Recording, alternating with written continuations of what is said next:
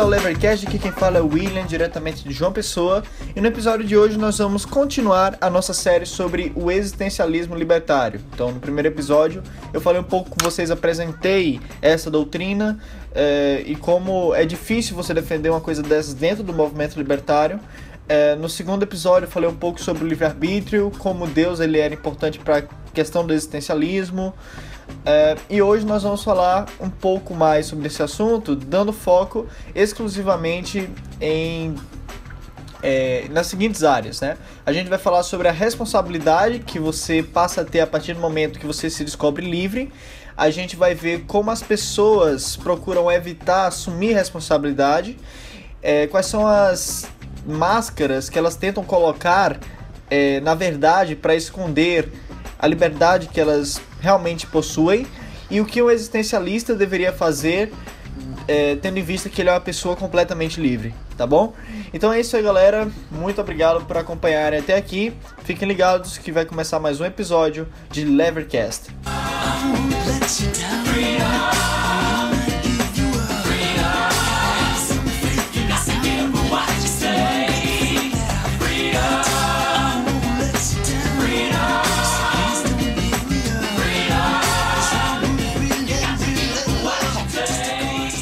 Bom, como a gente viu até aqui, o existencialista é aquele que busca reagir ao mundo aparentemente absurdo através da liberdade da criação, certo? Por que aparentemente absurdo? Como eu já falei, ele é aparentemente absurdo porque temos a expectativa de que o mundo seja um lugar que faça sentido, um lugar justo, um lugar onde há um propósito para a nossa vida, e quando nos confrontamos com a realidade do, do mundo, que é um lugar é, indiferente à nossa existência, isso soa para nós como um absurdo. Então o existencialismo vai procurar arranjar uma maneira de nos fazer superar este absurdo do mundo, tá?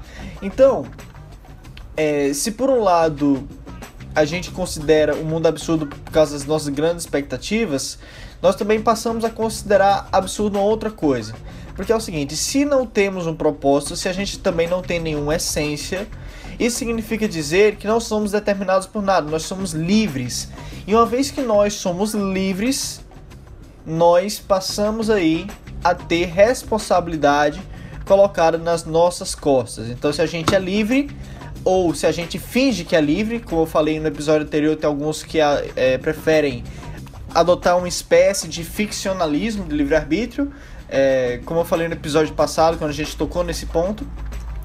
É, mas, enfim, se a gente é livre, isso significa que a gente passa a ter poder demais. É como diria o tio Ben do, Homem-Aranha: e com grandes poderes vem grandes responsabilidades. Mas a gente assume responsabilidade o tempo inteiro, né? A gente assume responsabilidade quando a gente faz uma compra, a gente assume responsabilidade quando a gente vende algo, quando a gente se casa, quando a gente é, vai na esquina, enfim, assumimos responsabilidade o tempo inteiro. E não é um problema assumir responsabilidade. Agora, o problema é o seguinte: não é simplesmente que nós somos livres para fazer algumas coisas, mas não somos livres para fazer outras coisas. Para o existencialista, o ser humano ele é completamente livre. Como assim?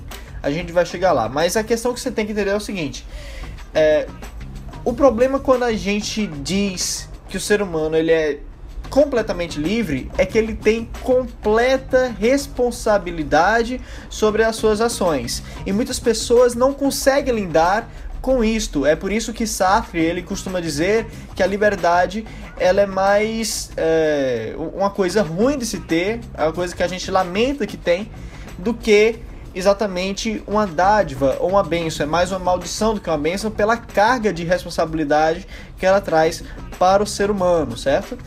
É, então, para o existencialista, nada, nada vai limitar a nossa liberdade. Então, por exemplo, o empresário no Brasil ele é tão livre para tentar empreender quanto o empresário lá em Hong Kong, certo? Então, uma vez que a gente aceita isso, uma vez que a gente diz, ok, o ser humano é completamente livre, então a gente não pode mais culpar nem as pessoas nem o ambiente por nossas ações. Então, uma coisa, somos completamente livres. Não podemos culpar mais ninguém assumimos completa responsabilidade. Se somos infinitamente livres, somos infinitamente responsáveis por nossas ações. Então, se a gente é completamente livre, independentemente livre, a gente precisa assumir o fardo dessa liberdade, certo? Agora, eu falei no primeiro episódio dessa série que o existencialista ele distingue entre duas liberdades: a liberdade ontológica e a liberdade prática. A liberdade que a gente tem, que a gente é completamente livre, é a liberdade ontológica. O que quer dizer a liberdade ontológica? Liberdade ontológica é o que Sartre chamaria de liberdade para tentar. Liberdade para tentar, liberdade para desejar, liberdade para agir. Não tanto temos. É, é a gente tem esse tipo de liberdade. Embora a gente possa ter a gente possa esbarrar no meio do caminho quando a gente vai tomar nossas ações em alguma limitação prática, certo? Então é por isso que eu disse agora há pouco que o empresário no Brasil ele é tão livre para tentar empreender quanto o empresário de Hong Kong. Entenda uma coisa, o empresário do Brasil não é tão livre para empreender quanto o empresário de Hong Kong, é tão livre para tentar empreender quanto o empresário de Hong Kong, certo? Então, é, o Sartre ele distinguia liberdade para tentar e liberdade para conseguir. Né? Então, embora o mundo possa parecer hostil ou até a nossa composição física ela não nos favoreça fazer a determinada coisa, ainda assim a gente é livre para tentar fazer o melhor possível com aquilo que a gente tem, certo? E é por causa de e é por essa liberdade aí que a gente tem a mais completa responsabilidade. Mas eu não vim até aqui pra desistir agora. Minhas raízes estão no ar, minha casa é qualquer lugar.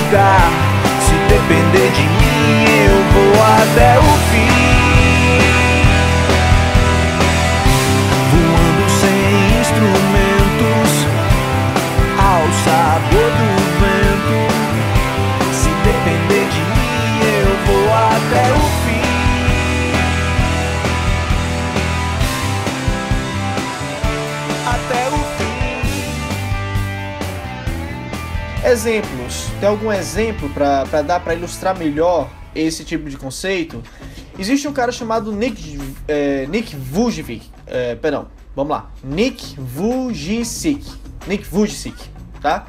Nick Vujicic, ele é um, um, cara que ele nasceu com a síndrome de tetramélia, que é uma patologia bem rara, que faz que a pessoa nasça sem os membros. Muitas pessoas já devem ter, ter visto esse cara aí fazendo uma palestra na internet motivacional, certo? Ele, então, o que aconteceu? Ele nasceu sem os membros, teve algumas dificuldades na infância só que hoje ele ganha vida fazendo palestra motivacional, ele se formou em finanças, então, se você for pesquisar na internet, você vê o cara jogando futebol, você vê o cara tentando nadar, você vê o cara fazendo um bocado de coisa, até fazendo mixagem de DJ na palestra que ele fez.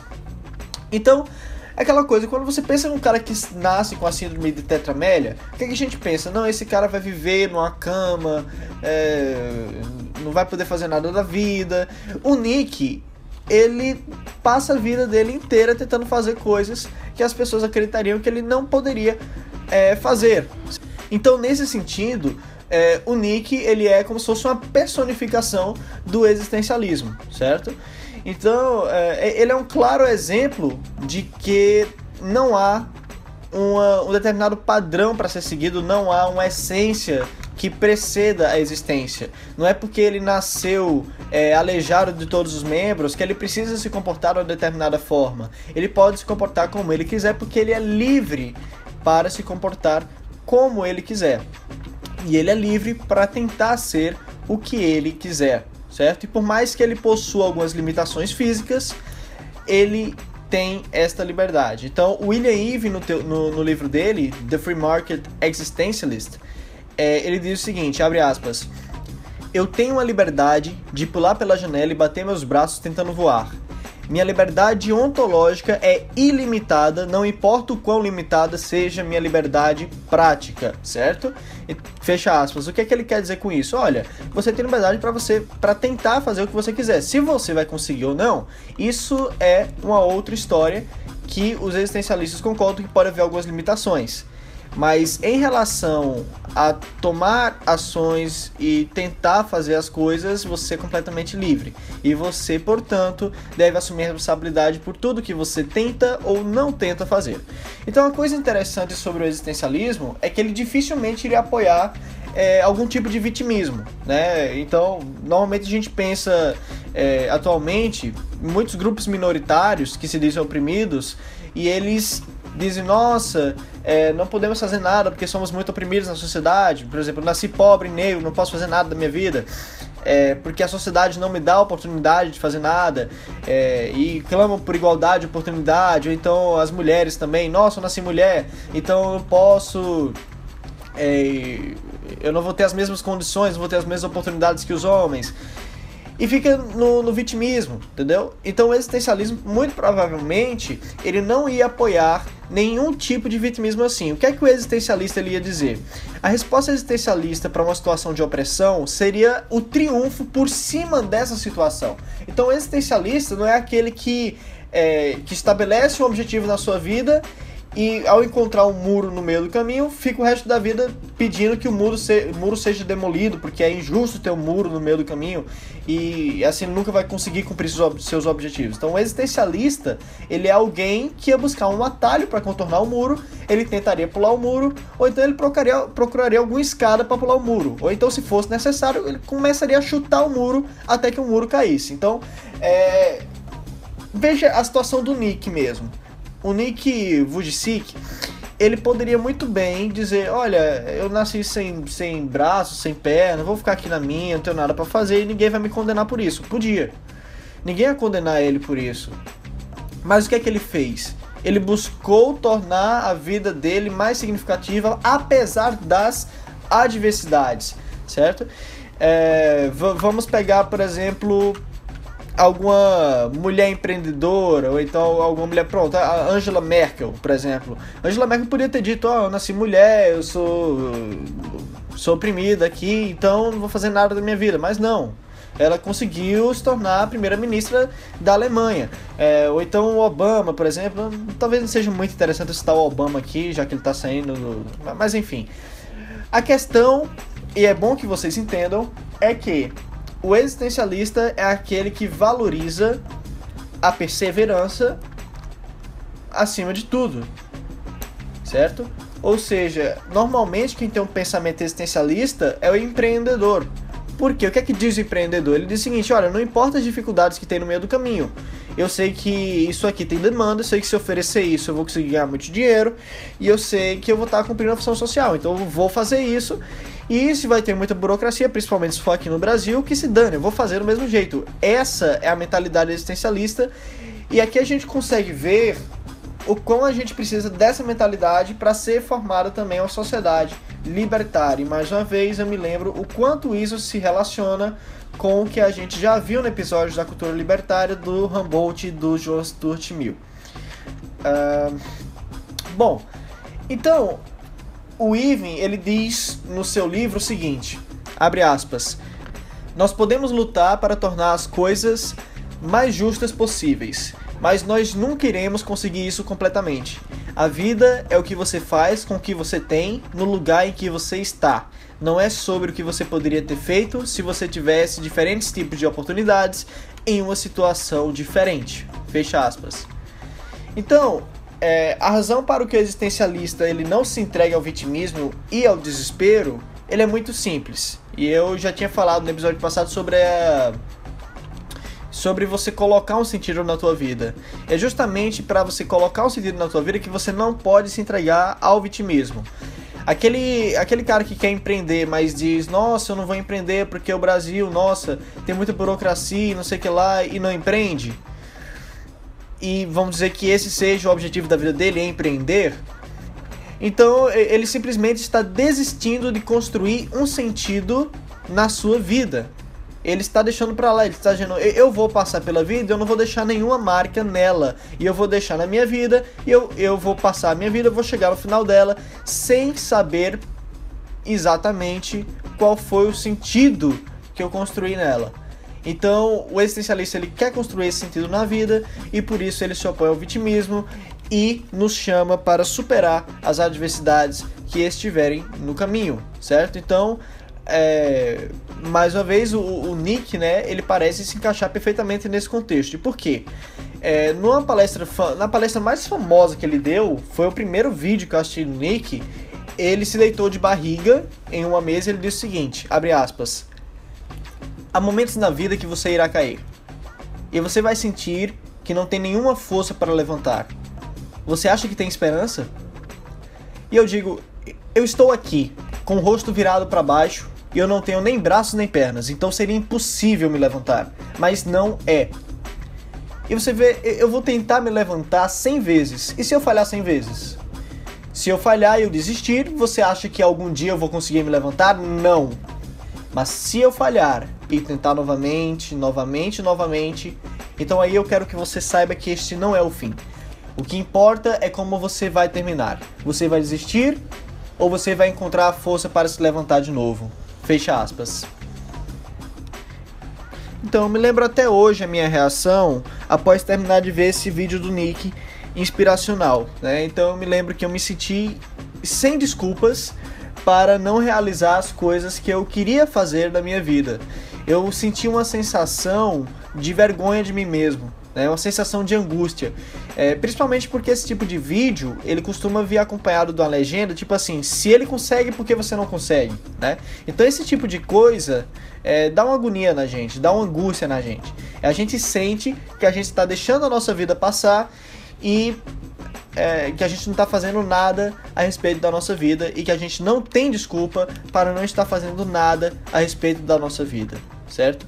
Então, é, os existencialistas eles entendem muito bem do que se trata essa angústia que nós experimentamos ao assistir um vídeo desses do Nick, certo? E que angústia é essa? Essa angústia é o resultado direto do nosso medo de ser livres, nosso medo da liberdade, certo? Então o homem ele é livre e ele possui completa responsabilidade por todas as suas decisões, certo? E a maioria de nós quando vê alguém que, apesar de todas as externalidades negativas, ele consegue impor sua vontade e consegue perseverar, a gente sente é, que alguma coisa está errada. A gente sente é, que a gente não é nada. E a gente se sente mal quando a gente, se sente, é, quando a gente sente que não é nada.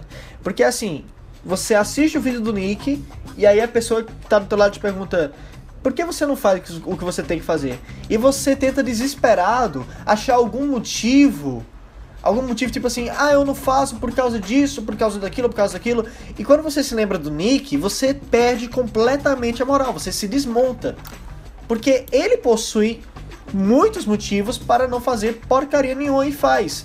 Então, quem somos nós para dizer que nós não temos a possibilidade que nós não podemos nem tentar por causa dos motivos que nós temos. Então a gente fica tentando caçar esses motivos após assistir esse vídeo e a gente fica desesperado, certo? A gente fica desesperado porque nós passamos a experimentar o que é ter completa responsabilidade por nossas decisões, certo? Então, os, é, para o Sartre, por exemplo, os motivos eles não nos dão a consciência para agir, mas é a consciência que dá aos motivos algo para fazer. Como assim? É, não é, por exemplo, é, o Nick. Vou voltar no Nick porque para mim ele é especial para esse episódio. Quando a gente pensa no Nick, é, a gente pensa o seguinte: ele tinha todos os motivos para agir de determinada forma. Por que ele não agiu dessa determinada forma? Simples, porque os motivos não determinam como a pessoa vai agir. O que é que determina? A consciência da pessoa. Então, assim, os motivos eles estão lá é, estacionados. Então a pessoa chega com a sua consciência, com a sua vontade e diz: Olha, eu vou pegar esses motivos aqui e, tendo em vista esses motivos, eu vou agir dessa forma. No, os motivos, eles não vêm a priori, eles vêm a posteriori, de acordo com o Sartre, certo? Então o Sartre ele dá alguns exemplos de como isso poderia ser exemplificado na vida real. Então, primeiro é o seguinte: imagine alguém que seja viciado em apostas, tá? Então, depois de muitos jogos, ele decide que aquilo não é mais bom para ele, que ele tá perdendo muito dinheiro, é... então ele decide que vai parar de jogar de uma vez por todas. Então, quando é duas semanas depois, ele volta é, no bar e ele se sente. Ele tem que fazer uma escolha. Ele vai jogar de novo ou não? Ele vai apostar de, novo ou não vai? Ele tinha decidido antes que não iria por, por causa dos motivos dele. Por que, por que motivo? Ele estava ficando pobre. Só que agora ele pode mudar de ideia e jogar novamente. Por quê? Porque os motivos do passado não determinam as ações do presente. O que determina as ações do presente é a consciência que a gente possui no presente, certo? Então, é, um outro exemplo interessante é o seguinte: o medo que a gente sente perto de um precipício, né? Para Sartre, a gente sente o medo perto de um precipício não porque a gente tem medo de cair acidentalmente, mas porque a gente tem medo de se jogar no precipício. Como assim? A gente tem medo da mera possibilidade de utilizar nossa liberdade para nos atirar, nos atirarmos do precipício.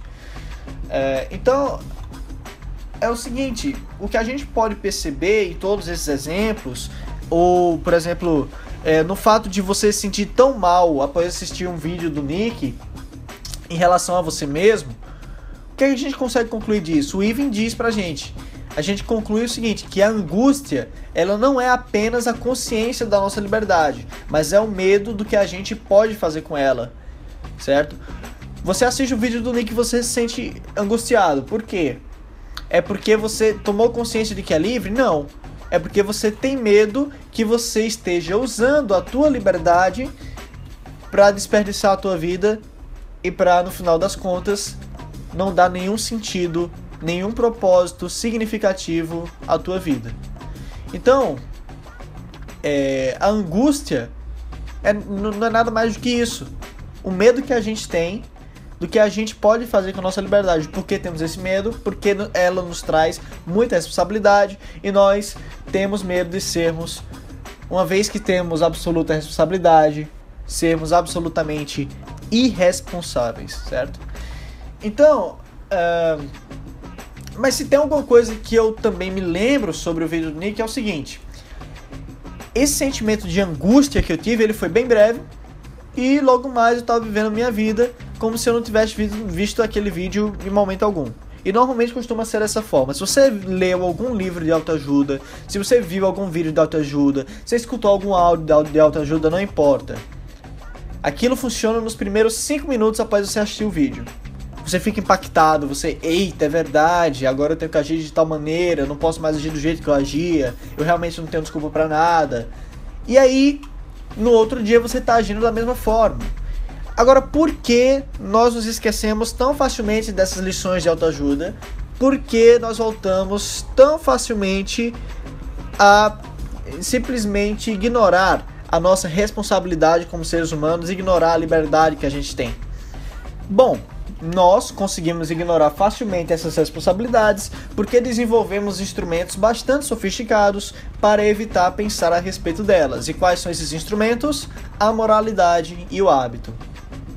Então esqueça aquilo do justo naturalismo. Não é que a moral é uma coisa objetiva, certo e errado são objetivos e você tem que seguir porque senão você vai para o inferno, então porque senão você vai estar tá, é, indo contra a razão, contra a ordem natural das coisas. Não. A moralidade é uma grande ficção criada pelos homens para que eles possam fugir da responsabilidade que sua completa liberdade coloca nele. É isso a moralidade. Moralidade e o hábito certo? Então, através desses instrumentos, a gente consegue evitar a angústia e a gente consegue fingir que a gente possui uma natureza fixa, um propósito, uma, uma essência que é inalienável. Então, o Ivan, no livro dele, ele diz o seguinte, abre aspas, para evitar a angústia que vem com a inevitabilidade da escolha, nós adotamos a moralidade convencional e desenvolvemos hábitos e rotinas que nos permitem pensar que certas coisas simplesmente precisam ser feitas. Então, é, nós, do, os hábitos que a gente tem, e a rotina, o dia a dia, o senso comum, digamos assim, nada mais são do que um escudo que a gente cria para evitar tomar responsabilidade por cada ação que a gente faz. Inclusive o Estado. O que é o Estado? O que é que pensa em justificar o Estado? Uh, pronto, quando dizem para ti o seguinte, olha, o, ano, o anarcocapitalismo é uma utopia, isso nunca vai ser possível, certo? O que é que essa pessoa está dizendo? Olha, eu não quero nem pensar nisso, porque eu já estou habituado com o Estado. Já estou habituado com o Estado e eu não quero pensar nisso porque pensar nisso irá trazer para mim uma grande responsabilidade como indivíduo. Afinal, se não tem Estado, quem irá cuidar dos mais pobres? Sou eu? Eu não quero essa responsabilidade. Ora, se não existe Estado, é, quem é que vai estabelecer a. Quem é que vai cuidar da relação capital-trabalho? Sou eu? Eu não quero essa responsabilidade. Ora, se não existe Estado, não vai ser é, cada homem um contra outro, eu vou ter que matar outras pessoas, eu não quero essa responsabilidade. Então é uma fuga também. O Estado foi estabelecido porque as pessoas queriam fugir da responsabilidade que a liberdade dava a elas. E a maioria dos hábitos do senso comum normalmente é uma fuga das pessoas dessa responsabilidade.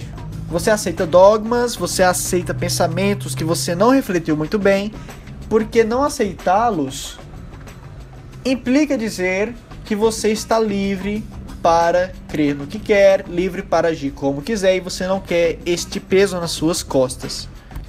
Agora tu pode pensar o seguinte, olha, é, eu até entendo isso do existencialismo e tal, mas é o seguinte, eu tenho uma vida de merda, eu estou no emprego que eu não gosto, eu e assim, por mais que eu tenha liberdade para fazer o que quiser com a minha vida, é, eu acho que eu posso dizer que se eu sair dessa situação ruim que eu estou neste momento, para qualquer outra alternativa que eu busque, eu vou estar muito pior do que a situação que eu estou agora, e portanto, por o custo de oportunidade é, ser tão alto, eu prefiro me manter nessa situação que eu estou, que não implica dizer que eu gosto dela.